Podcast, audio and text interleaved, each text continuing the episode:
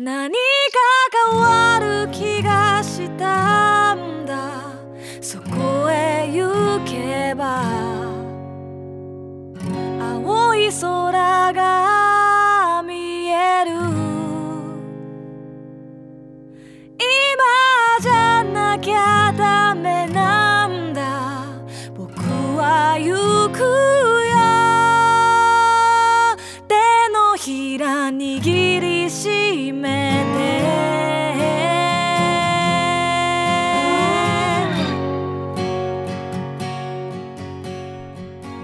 ちは。実体験のみで構成される旅番組旅のなる木の時間がやってまいりました。今夜皆さんと一緒に旅をさせていただくのはナビゲーターの菅井清人です。どうぞよろしくお願いします。この番組では旅という非日常が日常に及ぼす影響について考え人生という旅を楽しむヒントを模索していきたいと思っています。アシスタントにはこの方にお越しいただいています。シンガーソングライターの波平由子です。今日も楽しくこの2人でお届けしていきますので最後までよろしくお願いしますよろしくお願いします。小さなプライドいつの間にか風にさらされて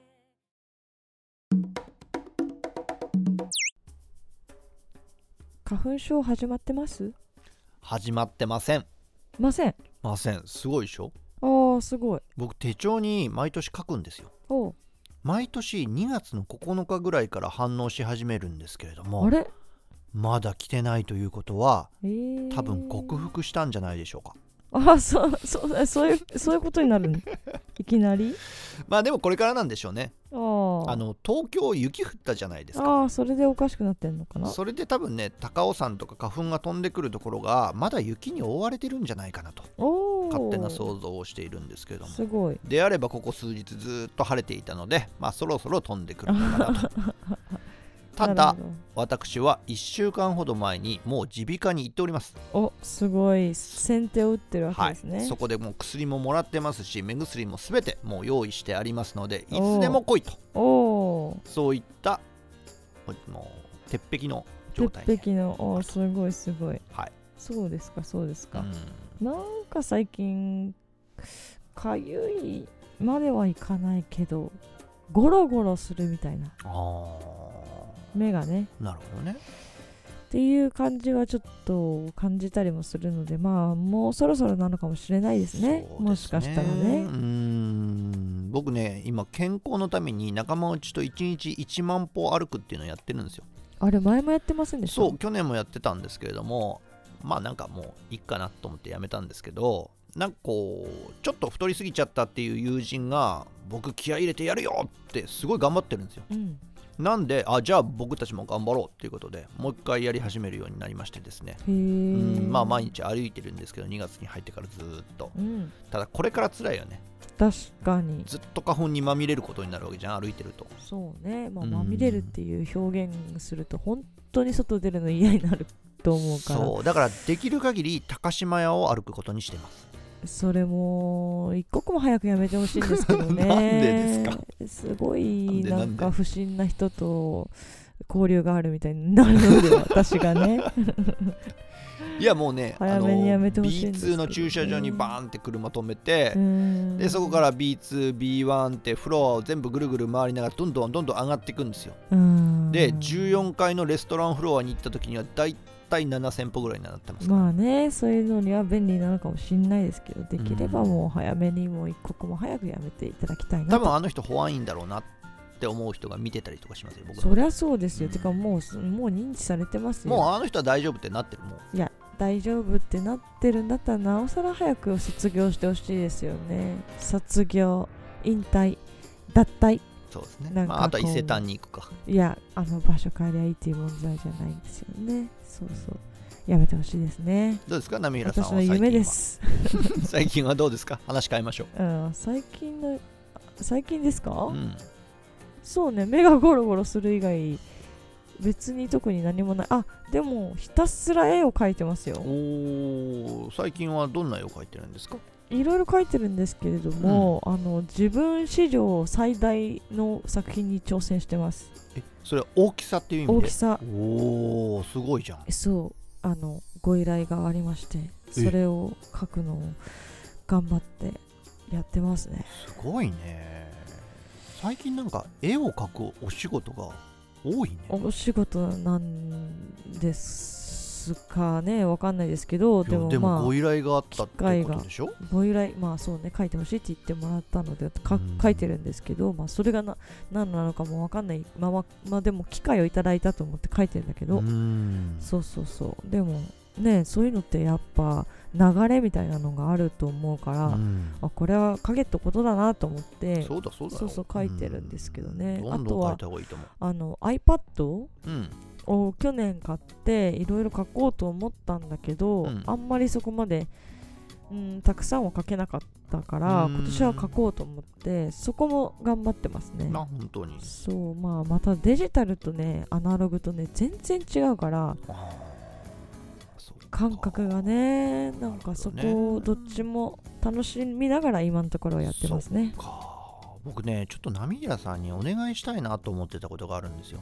なんでしょ釣りランタ YouTube うはい。YouTube 釣りランタのロゴをねあロゴデねザインしてくれないかなよかったよかった。ロゴなら別にできるけど、まあ出演してくださいとかそういう無茶を言ってるわけじゃないんですよ。魚を魚臭くなるのの嫌だっていうまあそういうご意見もいただいていたので。そうそう。いやいやあのオープニングを書くとかかなと思ったの。うーんあれはねグあの釣りランタンの YouTuber のパートナーのやつやっさんがうんあの力作をやってて私あれ結構好きなので。そうね僕そう。も意外と好きよあれやはね。めてほしくないなと思って、うん。ロゴですね。そうなのよ。やっぱねロゴとかアートワークの部分をもう少ししっかりした方がチャンネル登録につながりやすいですよというそういうね勉強をいたしましてですね。なるロゴっていうとでも文字が中心ですよね文字まあでも文字じゃなくてもいいんだけどね。あうん、一魚発で釣りランタって分かる何かであれば別に何でもいいんですよ。あららら。じゃうん。あそれもちょっと考えつついろいろ私も書いていこうと。そしてそれに合わせてね歌を作ったりとかしてるので、うん。またちょっとそれも楽しみにしていただけたらなと。ね、はい。どんどん新しい表現が進んでますね、うん、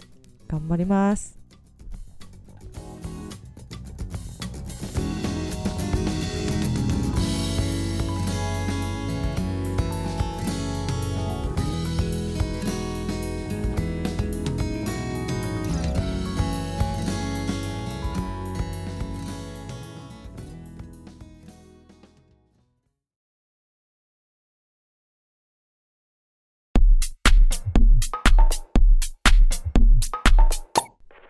本日のテーマは旅と映画。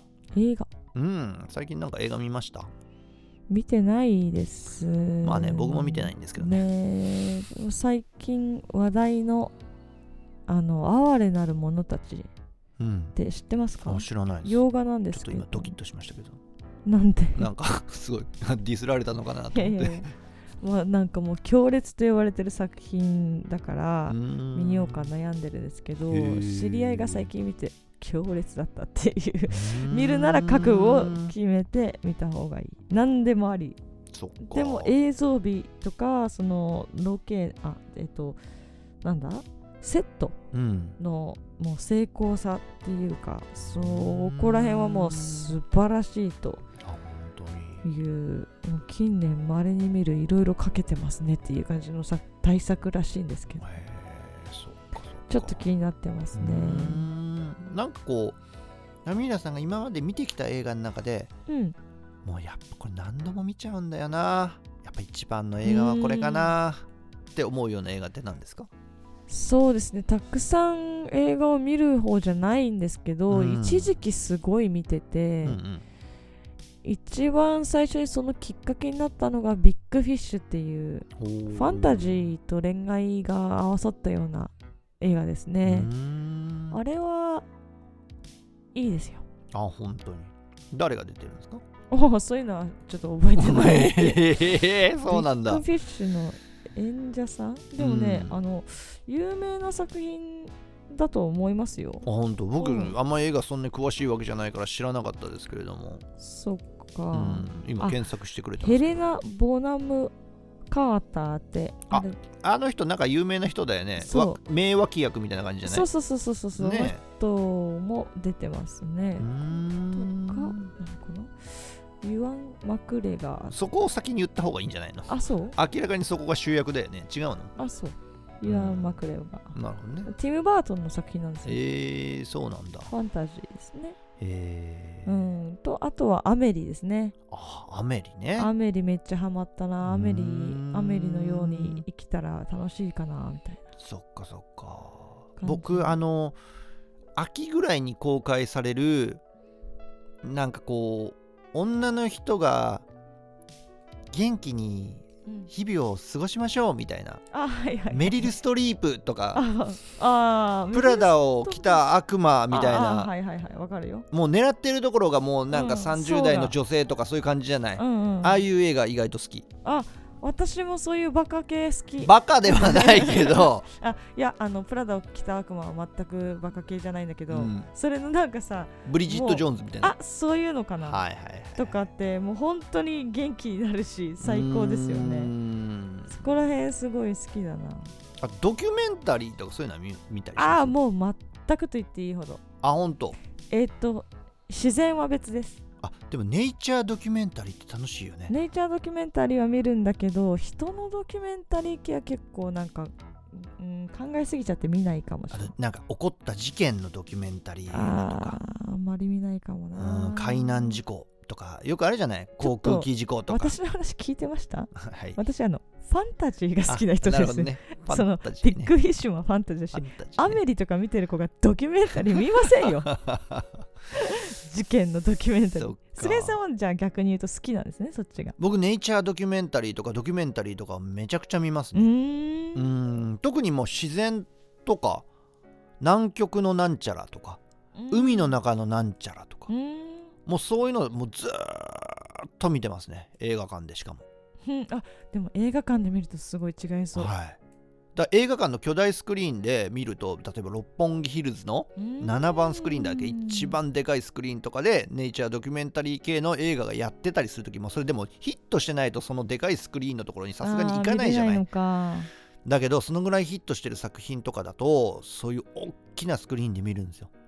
それをなんかかそのでかいスクリーンにクジラとか映った時本当に海の中にいるような気持ちになりますよ。いいなそれはやっぱね家のホームビデオ的な感じではなかなか難しいじゃないですうかんそうですね。映画館ならではなっていうふうに思いますけどね。うん。映画館で見たので、うんうん。一番こう映像美というか、うん。映画館で見るべきだったなこれはってやつあります。ー。えーっとね確かもうコロナでちょコロナの時にちょうどお亡くなりになったんじゃないかなキム・ギドク監督。韓国の映画監督ですけどあの方の作品は素晴らしいものが多かったですね。特に僕がめちゃくちゃおすすめしているのは「弓」という映画なんですよ。あもうちょっと内容はかなり痛い内容なんですけれども、はい。ある、まあ、女の子を多分誘拐してくるーうん。おじさんが。船で暮らしてるおじさんがでその女の子をこう育てていくんですけれども、うん。女の子が思春期になってきた時に、まあ、そのおじさんなりわいは何なのかというと渡船業を営んでるね。うん。でその乗せた釣り人みたいなのと恋愛的な意識が生まれ始めて、まあそれに嫉妬してどうのこうのみたいなまあちょっと内容はもう非常にわけわからんというかクレイジーな内容なんですけど、キム・ギドク監督の作品ってそういうものが多いんですよ。ああそうなんだでもねそんなめちゃくちゃな映像をこんなに美しく描くかっていうのはほどね。すごいのとうん。あともう一つはえっとねそのおじいさんとはい。女の子と、うん。そこにこう波風を立てる男の人とメインはこの3人しか出てこないんですよ、はいはい。なんですけどもおじいさんと女の子には最後までセリフがないんですそれで一気に見たくなったかも。そう。そして映像があまりにも美しい美しいんだ。いやすごかった。音楽とか？はうーんあんま覚えてない。あ、え？私が間違ってたの、うん。音楽気にならないの？あんまり覚えてない。不思議です。ん。そうですか。まあでも弓ね。そう「弓」という映画あれは素晴らしかったですね、私ねあのー、ずいぶん前の「ツリー・オブ・ライフ」っていうブラッド・ピットが出ててショーン・ペンも出ててっていう映画なんですけど、うん。そこまで有名ではないんじゃないかなっていう作品なんですけど、うん。まあ、お父さんと息子の物語。でうん。息子のなんかこうなんだろうお父さんに対しての怖いとかなんかそういう恐怖心とかいろいろな気持ちうん。でおうーんお母さんへの気持ちとかすごい家族の物語なんだけど全然なんかほんわかしてなくってうーん内容としてはすごいシリアスなんだけど、うん。映像美その中での子供が感じた美しさと怖い冷酷な気持ちとあと命っていうものの大きさと大きさの計り知れなさとみたいなのの描き方を映像美に託してる感じをしがしてあれはもう本当に映画館で見るべき映画館っていうサイズを考えて作られたものだなっていう。あと音楽も素晴らしかったですね。そっかツリー・オブ・ライフそしてあとコロナ禍で見てすごいもうもう全世界が熱狂してましたけど RRR あー。あれは音楽超素晴らしいし。前も言ってましたもんねナミラさんね。ああれもあれ DVD も欲しいけど映画館がやっぱね元気が出ますね。もう一回やんないかな。もう一回見たいな。2, 2回3回見たい。RRR はね。そうですね。そっか。うん。皆さんのおすすめの映画は何なんでしょうね。なんでしょうね、うん。聞いてみたいですね。うん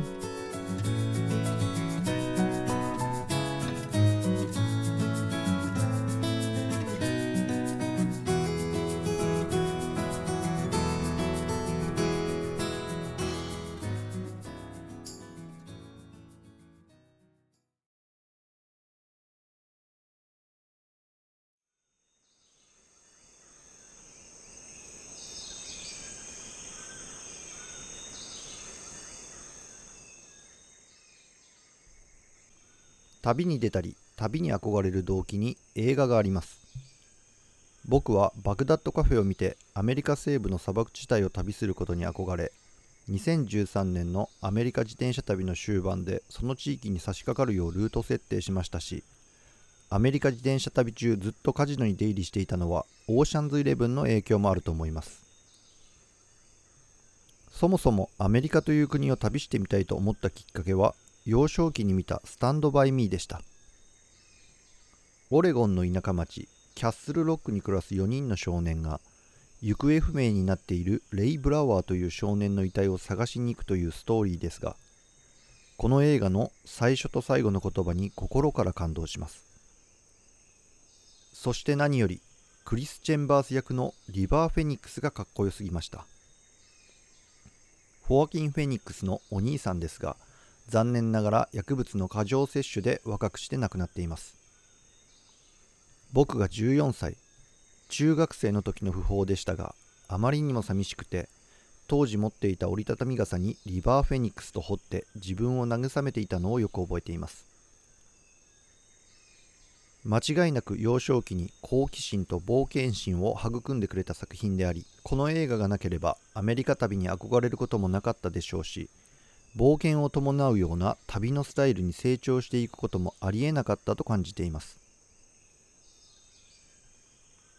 他にも映画が旅に及ぼした影響は大きく第78回アカデミー賞で作品賞脚本賞編集賞を受賞した「クラッシュ」という映画を見ていなければ2013年以降のアメリカ自転車旅に耐えられていなかったかもしれません。数日間の旅や一部地域での留学経験ではあまり感じないかもしれませんが僕のように何ヶ月と自転車でアメリカを旅していて差別を経験しないということはありえないのです。悲しい現実ですが僕がアジア人であるというだけで改善されない人間関係があり中西部の州では毎日のように差別体験をしていました。クラッシュという映画はロサンゼルスの差別問題を豪華アンサンブルキャストで描いており心理的物理的に人を傷つける側の人たちの心の中にも愛情があるという事実を感じさせてくれました。差別的な発言や行為をされた時に心から怒りがこみ上げるのですが旅の中でその問題が解決することはなく少しでも納得して先に進もうと思うと自分を傷つけた人のいいところを想像するしかないのです。そういった思考を与えてくれたのがこの「クラッシュ」という作品で僕は多くの友人におすすめしていますがモノカルチャーの日本ではピンとこないのかほとんど薄い反応しか返ってきません。2013年のアメリカ自転車旅のゴールはクラッシュの舞台ロサンゼルスだったのでハリウッドブールバード沿いのカフェで街行く人を眺めながらこの旅中に出会った僕という人種を憎んでいた人たちの笑顔を想像していました。他にも僕の旅に大きな影響を与えた映画はたくさんありますし旅先で見た映画知った映画もたくさんあります。字幕や言語の問題もあるので旅先で映画を見に行くというのはハードルが高いと思う人もいるかもしれませんがジェイソン・ステイサムが出ているようなアクション映画であれば特に問題はないのでおすすめします。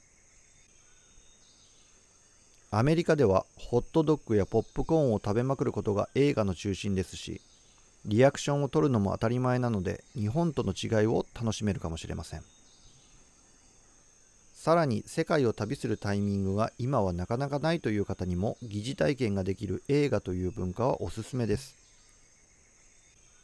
コロナも終わりまた面白い作品がどんどん制作輸入されているようなのでこの週末映画館に出かけてみるのはいかがでしょうか。旅の動機が見つかってしまうかもしれません。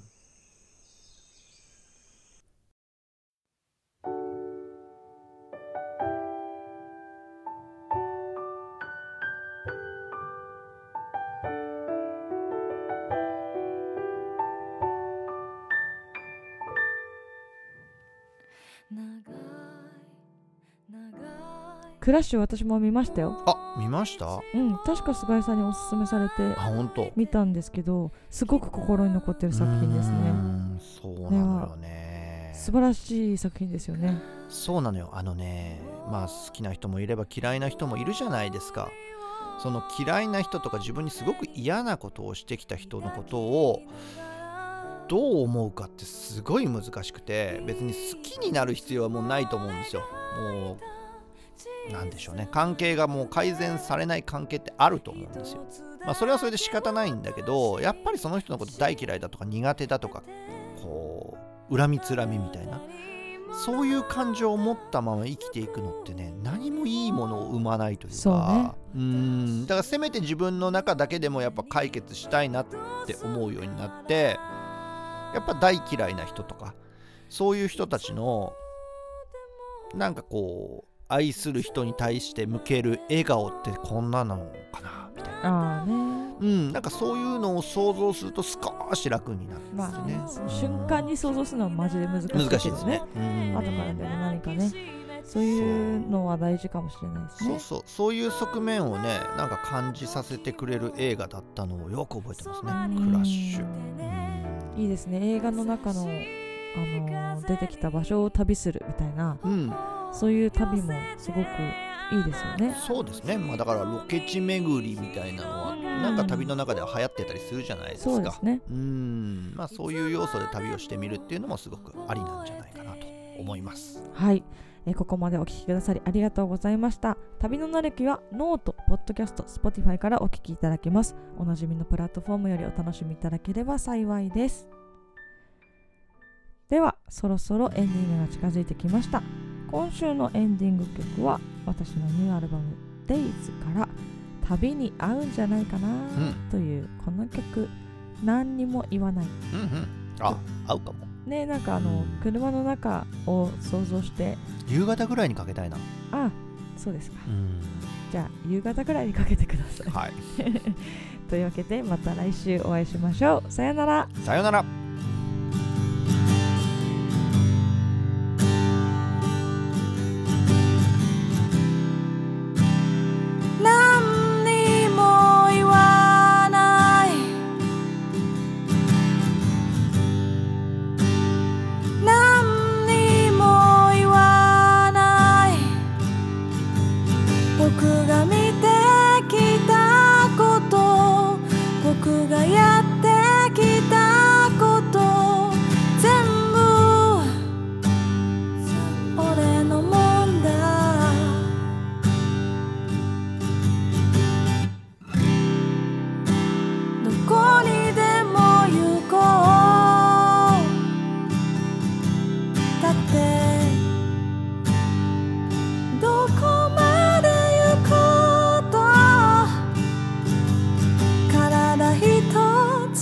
心一とつずっと同じ。何が通り過ぎよう。